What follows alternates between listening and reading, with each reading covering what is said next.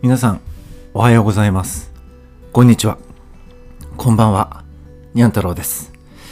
2月に入りましたね。えっ、と、またちょっと久々の更新で、えー間が空いてしまって申し訳ございませんでした。えっと、まあ、ご存知の方もいらっしゃるかもしれないんですけれども、1月31日が最終日に思って、前職の施設を退職することができました。えー最後の週までですね、もう連勤連勤連勤の状態で、疲れましたね。そのくせ2月の1日にはちょっともうすでに新しいことを始めて休まず仕事行ったら、まあ1日の夜はもうどっと疲れて、で2日もちょっといろいろ細かいこといろんなことやらなきゃいけないことがあって、バタバタして、で3日も実は新しいことを始めるために動いて、で、昨日は、まあ一日ちょっと所用でいろいろまた動き回って、で、今日からですね、まあ本業というわけではないんですけれども、まだ、えっと、夜勤専従で仕事を始めることにしました。実質まあ2月の1日からの契約ということで、就労スタートは2月の5日なんですけれどもね、それ以外の日にちに関しては、まあいわゆる臨時雇用っていうんですかね。まあ分かりやすく言っちゃうと日雇いなんですけれども、えー単発就労で、えっ、と、例えばデイサービスだとか、グループホームであるとかね、えー、様々な施設に行って、えーまあ日勤帯がメインですけどもね、仕事をさせていただいて、で、基本メインは夜勤専従。まあ大体月10日ぐらいですかね。今までの8時間夜勤と違って16時間、実質16時間ですね。まあ拘束する時間考えると18時間ぐらいでしょうか。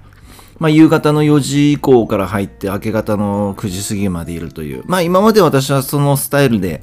ずっとやってきたので、まあ慣れているといえば慣れてるんですけども久々なんでね。まあどんな感触なのかちょっと今日楽しみなんですけどもね。とはいえですね、やはり現場も人員不足。で、なおかつその夜勤ができる人が不足してるということもあって、まあ本来ですね、私は避けたかったその夜勤連続勤務というのはなるべく、えーご勘弁いただきたいという話はしたんですけどもね、シフトを見るとうまく調整できなかったんでしょうか。夜勤明けの翌日また夜勤いるというシフトがあるんですよね。ほとんどそれです。まあ、できれば一日空けたいんですけどね、まあ、そうもうまくいかないんでしょう。まあ、しょうがないですね。えーだからまあ来月のシフトがどうなってるのかちょっと楽しみなんですけども、ちょっとしんどいな まあいいや、えーそんなわけで新しくも動いてます。えーおかげさまでですね、変なストレスがないんですね。あのどうしても直接雇用の施設ですと、もちろん普通のルーチンワークのシフトをこなしていくというのも、まあ当然、えーやらなきゃいけないことなんですけども、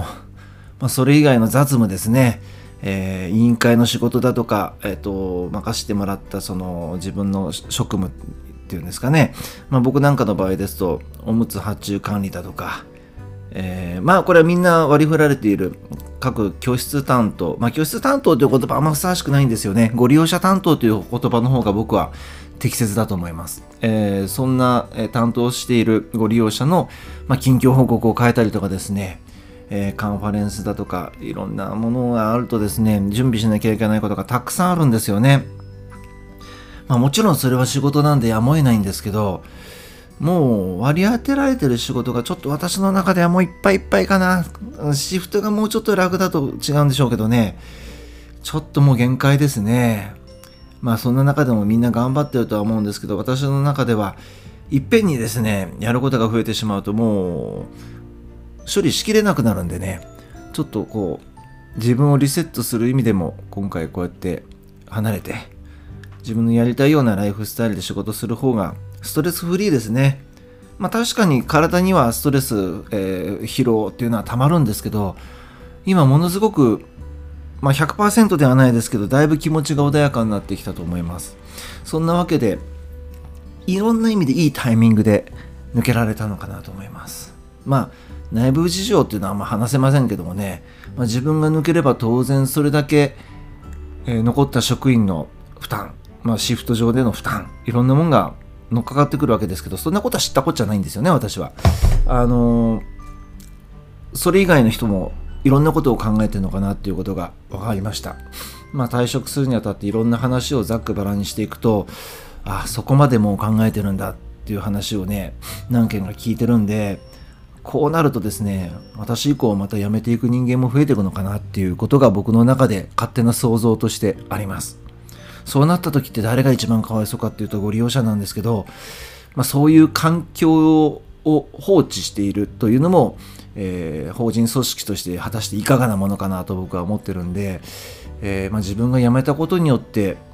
気づいてもらえたらいいなって言ったらなんかすごく偉そうですけどそこをねもうちょっと分かってもらいたかったかなっていうのが僕の本音です、うん、ただでさえ人手不足なんですからもう人材ってやっぱ宝なんですよね。前も話してましたけどあの武田信玄の、えー、話した名言で人は城なりという言葉がありましたけどもやはり、えー、人材がいないと組織運営っていうのは無理なんですね。えー、ご利用者を守ることもできないし他の職員を守ることもできないし、えー、総人組織の運営にも大きく支障が変わると思うのでもうちょっと人を大切にするべきだったんじゃないかなと僕は思っています。さて、えーと、そんなわけでですねえっ、ー、とこのポッドキャストを始めて、まあ、今日で32回目の配信になるんでしょうか、まあ、今までですね私はあのノートっていうその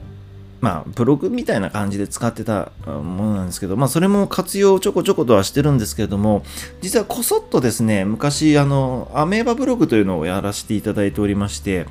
アメーバでもですね、ちょこちょこといろんなことは書いてたんですけど、まあ、ほぼ放置状態だったんですね。なので、ちょっとね、今後の活動のことを考えて、もう一回ちょっと再開してみようかなと思ったら、最近ですね、非常にその、フォローをしてくださる方がまあ、増えてまいりまして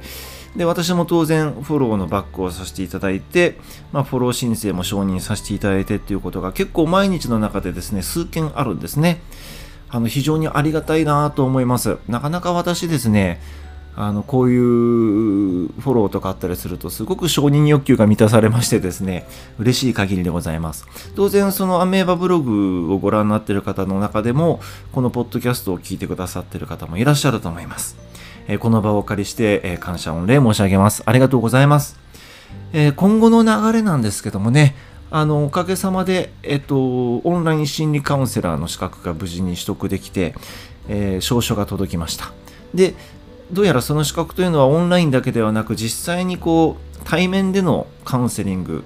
などもやっていいという資格らしいんですね。なので私の中ではこう第一歩が踏み出せた。まあ、肩書きができたという感じですかね。ただ、これで終わりにするつもりはなくて、えー、引き続きもっと、まあ、割とその公的な資格に近くなるぐらいのものを取っていって、いずれは国家資格になるようなものも取れていけたらいいなという目標を持っています。で、まあ、よくですね、まあ、こういう話をすると、いつまでにそれを実現するんですかとかいう話あるんですよね。まあ、例えば会社なんかですと経営方針だとか長期部長とかいろいろあっていつまでにというのがあるんでそれはわかるんですけどもね、まあ、これ言ったら甘いかもしれないんですけど私の中ではそんなにガッツガッツガッツガッツ今はしてないんですよ自分のペースの中で少しずつ前に進んでいきながらじわりじわりとやっていこうと思っていますなんかねあんまり型にはめてしまうと本当に潰れてしまうのは自分でよく分かってるのでそう考えるとまあ自分のペースでやっていくのが一番いいのかなと、そんな風に思っております。さて、えー、私の中でですね、ちょっと面白いことというか、最近発見したことがあってですね、えー、前回の放送をきっかけだったのかな、私のポッドキャストにいいねをしてくださった方がいらっしゃって、その方もですね、同じ介護職の方なんですよ。で介護職として従事されていてなおかつその日本国内ではなくてですねとあるアジア諸国の中で、えー、介護職として従事をされてらっしゃる方。で現地の方々といろいろ交流を持ちながら、えー、まあ、認知症に対する、えー、考えであるとかね、え職員としてこうこういう人がいるよとかもう全部私もね放送を聞かせていただきました。あの、非常に縁を感じる方ですね。で、早速私からアプローチをさせていただいたところ、非常に、あの、快諾といいますかね、喜んでくださって、私もすごく喜んでるんですけども、えー、コラボレーションができたらいいですねってお話をしたら喜んでいただいて、まあ、どういうテーマで話していこうか、まあ、そういったことをこの2月中に決めて、まあ、予定では2月の下旬ぐらいにこのポッドキャストはあのコラボレーションというかね同時にこう同時配信というかね、えー、まるでこう本人が隣にいなくてもオンラインでつながってるんで一緒に話しながらということができるのでそれを実現したいなと考えています。なので、ちょっとまだ詳細は言えないんですけれどもね、えー、にゃん太郎のこのポッドキャスト、初の、えー、私以外のですね、方と話す放送ができるかもしれません。あの、同じその業界、同じ職種の方々が、こういったところでお話できるってすごく僕嬉しいんですよね。まさに僕の目指していたところ。もっともっとこう、広げていって、共感を持ってもらえて、えー、話ができたらいいなっていうのと、プラス、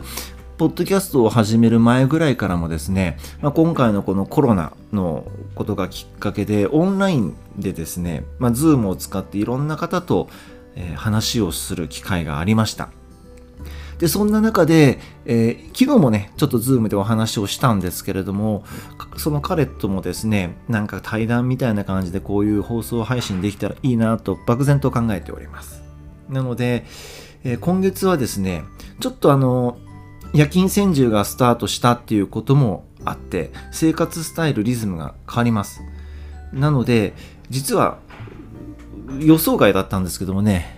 前職の時よりもなんか自分バタバタして 疲れてるんじゃないかなと思うんですけど、ちょっと生活のリズムとコンディションを整えながらやっていこうと思うので、また配信がちょっと遅れてしまうのはまあよくありがちなことでご迷惑をおかけするんですけども、おそらくでもですね、以前よりもだいぶ配信回数は多くなるんじゃないかなと勝手に思っています。えー、そんな中でですね、今日は、あの、いつもだったら夜勤に行く時って夜の8時ぐらいに出てたんですけど、今日はですね、初日ということもあり、3時半ぐらいか、4時、4時ぐらいかな、4時ぐらいに出るような感じになるんで、少し早めにね、仮眠を取ろうかなと思っております。さて、えー、っとですね、全く私事なんですけれども、昨日はですね、ちょっと面白いことが、僕の中でですよ、面白いことがあったんでね、えー、話したいと思うんですけど、にゃん太郎はですね、そんなに上手ではないんですけど、ギターが好きなんですよね。で、幼稚園の時に、多分皆さんどっかの街中の看板とかで見たことがあるんじゃないでしょうかね。ニーボリギターというギター教室があるんですよね。で、そのニーボリギターさんが、えー、かつて運営されていた幼稚園があったんですけれども、そこの幼稚園に私、通ってたんですよね。まあ、途中編入っていうのかな。まあ、いわゆる学校で言えば転校なんですけどね。最初通ってた幼稚園というのは全く別の地域に住んでた時だったので、おそらくあれ年少の時だったのかな年中。当時年中っていうものなかったんじゃないかな。年少かどっかのタイミングで引っ越しをして、都内に引っ越して、えー、編入という感じでですかね。えっと、おそらく年長で私入ったんだと思います。そこの幼稚園に行ったんですね。で、まあきっとですね、私の親はですね、なんかこう英才、今でいう英才教育ですよ。ね、こう将来この子に何か才能を開花してもらいたい。ね。なんか特殊な能力を身につけてこう世界に羽ばたく人に成長してもらいたい。よし、じゃあギターだと思って僕を幼稚園に入れてくれたと思ったんですけど、なんてことはないですね。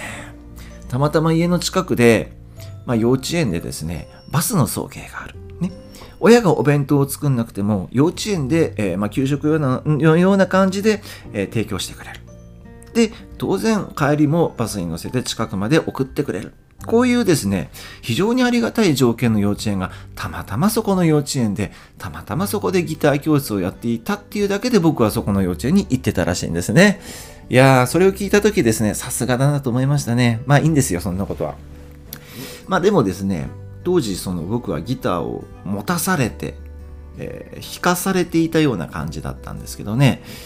全然僕の中でギターなんてものは興味なかったんですよで当時持ってたギターってあ幼稚園で弾いてたギターって普通の6弦ギターではなくてギタロンというですねちょっとこうベースのようなギターがあったんですよね。ウッドベースみたいにこう立てかけて、あの演奏するスタイルのものだったんですよね。で、多分ね、弦は4弦だったと思うんですね。で、太い弦だったのを覚えてたんですよ。で、あの、ポジションはこことここを押さえて、リズムはこれをひたすら繰り返して演奏してって先生に教わりながらひたすらやってただけなんで、なんかこう、ね、6弦ギターのアルペジオが弾けるようになったとか、そんなわけではなかったんですね。あ全然僕の中で楽しいという感覚が全くなかったんですよ。で、幼稚園を卒園卒園して小学校に上がったんですけど、まだ延長でですね、そこの幼稚園が開いているそのギター教室に通ってたのは覚えてるんですけど、とてもやる気があったとは思えず、あんまりこう覚えてないんですね。で、当然、当時、ね、あの、世代だと、僕昭和50年生まれなんですけどね、あの頃って、まだ、なんだろうな、まあ、デパートだとか、地元のおもちゃ屋さんに行って何かこう、ね、合体ロボを買うだとかさ、えー、プラモデルを買うとか、そんな遊びばっかりをしてた世代なんですよね。外で遊ぶっていうのもやってたんですけど、どちらかというとそういう、まあ、ロボットアニメが好きだったとか、まあガンダム世代ですからね、えプラモデルを作ったりだとか、で、ちょっととし、うん、ね、上がっていくと友達がエアガンに興味を持ち出して、当時、まあ今でもありますけど、東京マルイさんっていう、あの、電動ガンの、まあ有名なメーカーがあるんですけど、まあそこから1500円か1900円ぐらいの、まあ比較的安価なエアコッキングガンっていうのが出てたんですよね。で、それを買ってちょっと遊んでたりとかした世代なんですよね。なので、どんどんどんどんギターから離れていった。で、どちらかというと今後はファミリーコンピューター世代でテレビゲームが始まったんで、まあ、テレビゲームにどっぷりハマって、まあ、当時は僕はファミコンを買わずにですね、なぜか、えー、エポック社のですね、スーパーカセットビジョンっていう、すごくこう、今でいうマイナーなというかですね、今はもうすごくレアものになっちゃったんですけど、そのゲームをずっと買ってやってて、カセットの貸し借りができないというですね、あの、非常に残念な思い出があったんですけど、クラスで一人いたんですけどね、持ってた人が。彼とはもう貸し借りができたんでよかったんですけど、そんな風にどんどんどんどん自分の興味のあるものが変わってたんですね。まあもともとギターは興味なかったんですけど。で、そんな中でですね、えー、高校生の時にチャゲアンダスカを聴くようになって、ギターを買ったわけですよね。まあそれからずっといろんなギターが僕の手元に来ては、こう中古屋さんに売られていってっていうのを繰り返してきたんですけど、今僕の手元にあるギターって3本あるんですね。えー、1本は、まあ、えっ、ー、と、まとある、まあ、2012年頃でしたかね、えー、その当時私長野県に住んでたことがあって、えー、まあ、その時はもうですね、いろんな事情があって持ってたギターを全部手放しちゃった時期があったんですけどね。ハードオフさんっていうそのリサイクルショップで、まあ、ギターを1本買ったんですよね。当時ね、9800円だったと思うんですよね。ものすごい安物なんですよ。ただ私がそこに目をつけたっていうのは、まず日本のブランドのモーリスギターという、モーリス、モーリスさんですね、モーリスっていうギターだったんですけど、作られたのはおそらく1970年代後半から80年代前半だと思うんですよね。あの、値段は安いんですけど、パッと見ですね、作りがものすごくしっかりしてたんですね。やっぱりそうですよ。中のラベルを見るとメイドインジャパンなんですよね。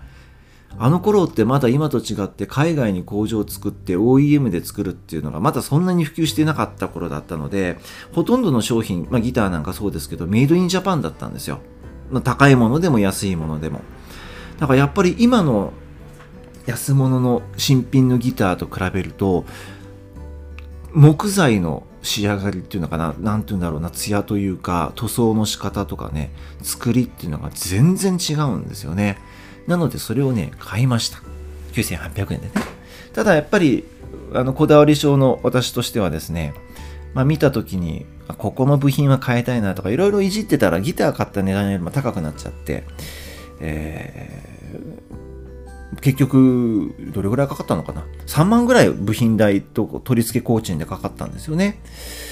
で、人前で歌うこともあったので、まあ、ピックアップっていうそのマイクですね。ギターに取り付けるマイクを使ってたんですけど、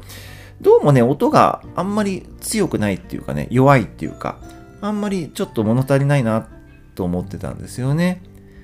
なので、実は先日、えっ、と、まあ、日本で言うと JES インターナショナルさんという代理店さん、代理店ということでもないか、メガギターメーカーさんあるんですけど、そこが主に仕入れてるんですけど、LR バックスっていうですね、ピックアップを購入しました。で、私の住んでる家からたまたま近くにですね、ギター工房があって、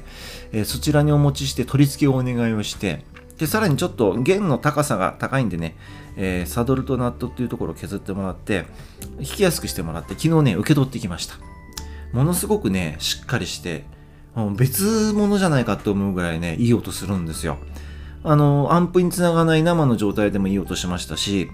えっ、ー、と、アンプにつないだ時の音がかつて持ってたそのピックアップのマイクの音よりもはるかにいいんですね。びっくりしました。まあ、それだけで僕はもうね、嬉しくなっちゃいましたね。で、さらに昨日の午前中にはですね、また別のギターが届きまして、さっき言ったその JES インターナショナルさんという会社さんに頼んで、えー、私の持ってるギターを送ったんですけど、これが2本目のギターなんですけどね、去年、一昨年か、一昨年購入したギターなんですけど、カナダのですね、5段というブランドがあるんですよね。で、見た目はエレキギターみたいなボディシェイプしてるんですけど、えー、音はあのアコースティックな音。で、ものによってはクラシックギターのような音を出せるギターなんですけどね、それの12弦ギターを私購入したんですよ。で、ある時に友達と一緒に弾いてて、彼にちょっと弾いてもらったら、これも原稿高いねって言われて、またそこのお世話になってる工房に持ってったらかなり高いと。これもう保証期間内だったらあのただでやってもらった方がいいよって言われたんで買ったお店に電話したんですよねそしたら持ってきてくださいとそれができない場合は送ってくださいと言われたんですけど、まあ今回のこういうコロナ禍の中ですからね、ちょっと持っていくのは、ちょっと勇気がいるなと。まあ遠いんでね。なので持っていくのは現実的ではないなと。持ってってもいいんですけどね、なんか電車賃かけていくのもなんかちょっと尺だなと思って。じゃあ送ってくださいって言われた時に送料はって聞いたらね、私自己負担だって言われたんですよ。保証期間内のにちょっとね、送料自己負担っていうのもなんか尺だなと思ったんですよね。で、最初 JES インターナショナルさんに電話した時は、やっぱり、えー、購入したお店にちょっとまずは問い合わせをしてくださいと。まあ、いうふうに言われて、まあ、直接やり取りがちょっとごめん、できないんですよって言われたので、そういうふうにお店に聞いたら、まあ、そういう返事だったんで、まあ、どこのお店とは言わないですよ。ね。あのー、どうもね、納得いかないっていうかね。まあいいや、それだったらもう、交通費かけていってなんかそれぐらいだったらもうお世話になってるギター工房でもう優勝でもいいからやってもらおうって思ってたんですよ。で、そんな時に、ちょっとこのギターのハードケースが欲しいなと思ったんですよね。で、また JES インターナショナルさんに電話をして相談したらなかなかこうマッチしたケースがなくて、あるんだけど、なんかギター1本安いの買えちゃう値段だなと思ったんで断念したんですよ。で、そのついでにまたちょっと持ってるギターの原稿が高いんで、どうしたらいいですかねって話をしたら、あ、いいですよ、うちに送ってくださいよって快諾してくれたんですよ。でも、うん、でもギターを送ると段ボール用意して送料も結構高いんだよなーっていうふうに思ってたらですね、あ、いいですよ、段ボール送りますって言って、元払いでね、送ってくれたんですよ、段ボールを。ね。で、その段ボールにギター入れて、まあ、パッキンだとか、こう、プチプチとかね、新聞紙入れて詰めました。自腹かなと思ったら、あ、いいですよ、着払いで。って言ってくれたんですよね。どう読んだろう、これ。この紙対応ってね、すごいですよ。で、送りました。まあ、多分2、3週間かかんのかなと思ったらね、1週間かかんなかったんですね。昨日戻ってきました。で、メールでのやり取りもしてたんですけど、読むと、あら、細かいこといっぱい書いてくださって、自分の要望を全部聞いて、まあ、保証期間内という全部やってくださったんですよね。で、確かに原稿が著しく、もう異常なほど高かったですと。で、こういうふうに、こういうふうに、あの、リペアしたんで、それでもまたちょっと高いかもしれないんですけど、だいぶ弾きやすくなったと思うんですよね、みたいなことを言われて弾いてみたら、ものすごい弾きやすくなってました。なので、あの、今までは一体何だったんだろうな、と思うぐらいの状態だったんですよね。で、おかげさまで弾きやすくなりました。もうこれだけでも本当僕ね、嬉しかったですね。なので昨日だけで2つのギターが私の手元に蘇って帰ってきました。で、えー、先日ですね、あの、まあ地元の近くの楽器屋さんをプラプラと見てた時に、まあ、中古のコーナーがあったんですけどね、欲しいギターあったんですよ。まあといっても安いギターなんですよ、また。安いギターなんですよ。だけど、探してたギターよりももっといい、あの限定カラーで発売されていたモデルだったんですよね。あの、多分エレキギターなんかやってる方は多分もしかしたら聞いたことあるというか知ってる方もいらっしゃると思うんですけど、アイバニーズっていう、えー、ブランドのギターがあります。で、アイバニーズってほとんどエレキギターのイメージなんですけど、あの、アコースティックも売っていて、さらに薄型のですね、小ぶりな、しかもカッターウェイ付きですね。カッターウェイっていうのはあのハイポジションなんかも弾きやすくするようにギターのそのボディがこうくびれてるやつなんですけど、あのブラックモデルのガットギター買ったんですよね。本当は新品で買おうと思ってて、えー、ナチュラルカラー、まあ本当に木目バリバリ見えてるような普通の白いあの木目調のギターを買おうと思ってたんですけど、ブラックがかっこよくてですね、買っちゃいました。1万1000円で。ね。でもやっぱりですね、ネックが反ってるんですよね。で、ネックの腰折れがちょっとあるかもしれませんっていうのを聞いてたんで、まあ、この値段だからそこまで求めちゃいけないだろうと思ってるんですけど、昨日工房に行く時に持って行って、えー、見てもらいました。で、こことこことここを調整して、このパーツに変えていって、まあそうだな、1万5000円だなって言われたんで、まあ1万1000円でギターを買って、当初新品で買おうとしてた時は2万弱だったんで、どっこいどっこいかなと思います。良くなるんだったら全然そっちの方がいいし、仮に新品で買っても僕は多分、あの、カスタマイズしたと思うんで、全然僕の中では OK かなと思ってます。なので、えー、今のところ持ってるギターは3本。1本目は、えー、日本のメーカーのモーリスギターですね。W25 というギターで、えー、当時は、あのー、ね、皆さん谷村新司さんご存知ですかね。えっ、と、かつてアリスという3人組のバンドを組んでたですけどね。当時発売当時僕のそのギターってモリスを持てば君もロックスターみたいなキャッチフレーズだったらしいんですよ。あの当時70年代、80年代前半って、まあ60年代もそうでしたけどね、フォークブーム、バンドブームいろいろあって、ギターを持つことって結構そんな特別なことじゃなくて、誰でも弾けたような時代だったらしいんですよね。なので、憧れで買った人も多いでしょうから、多分市場にも出回ってる数多いと思うんですけど、安価でありながら作りがしっかりしていてメイドインジャパン。え、これで僕は今気に入ってるギターですね。まあコロナが明けたら思いっきりまたね、人前で歌えるようにしたいなと思ってます。で、二つ目がですね、えっと、カナダのメーカーの5段。で、日本では JES インターナショナルさんという会社が、えっと、代理店として販売をしているギターなんですけども、エレキギターみたいな形をした12弦のアコースティックギターですね。こちらも弦の調整が済んで、えー、帰ってきました。そして先日購入した、えっと、アイバニーズというブランドの、えっと、エレガットギターですね。えー、これが帰ってきま、買ってきました。だからこれも調整をしてやっていこうかなと。なので、普通のスチール弦の箱型のアコースティックギターと、まあ同じようなそのスチール弦を使った形はエレキギターだけどもアコースティックサウンドが出せる A の12という12弦ギター。そして、えー、っと、アンプにもつなぐことのできるクラシック、ガット、まあクラシックギターですね。ガットギターと思いますけど、えー、3本あるんで、いつかエレキギターも買いたいなと思っております。ちょっと今日ね、話が全然、あのー HSP にも介護にも関係しない、ちょっと私の個人的な趣味ばかりの話になって、聞いてる人は何なんだこれと思うかもしれませんけど、えー、好きなことを語るとですね、止まらなくなるのは多分もう、えー、よくご存知の方もいらっしゃると思います。ご勘弁ください。でも、あの、よく知人からですね、ギターの話してるとすごく嬉しそうだねとか、熱いねとか言われるんですけど、熱いんですよね。なんで、ちょっとこの辺にしないともうね、長くなっちゃいました。聞いてる人もね、疲れちゃうと思うんで、えー、この辺にしたいと思います。と、今日、夜勤、えー、初夜勤ですね。頑張ってきます。えー、またね、その状況とかいろいろお伝えできればなと思ってますんで、皆さんぜひチャンネル登録よろしくお願いします。それと、あの、皆さん、あの、恥ずかしがらなくていいんですよ。あの、メールでのお問い合わせ。大丈夫ですよ。あの、実名とか公表しませんのでね。あの、全然、もう何でもいいですよ。送っていただければ励みになるんで、お待ちしております。では、失礼します。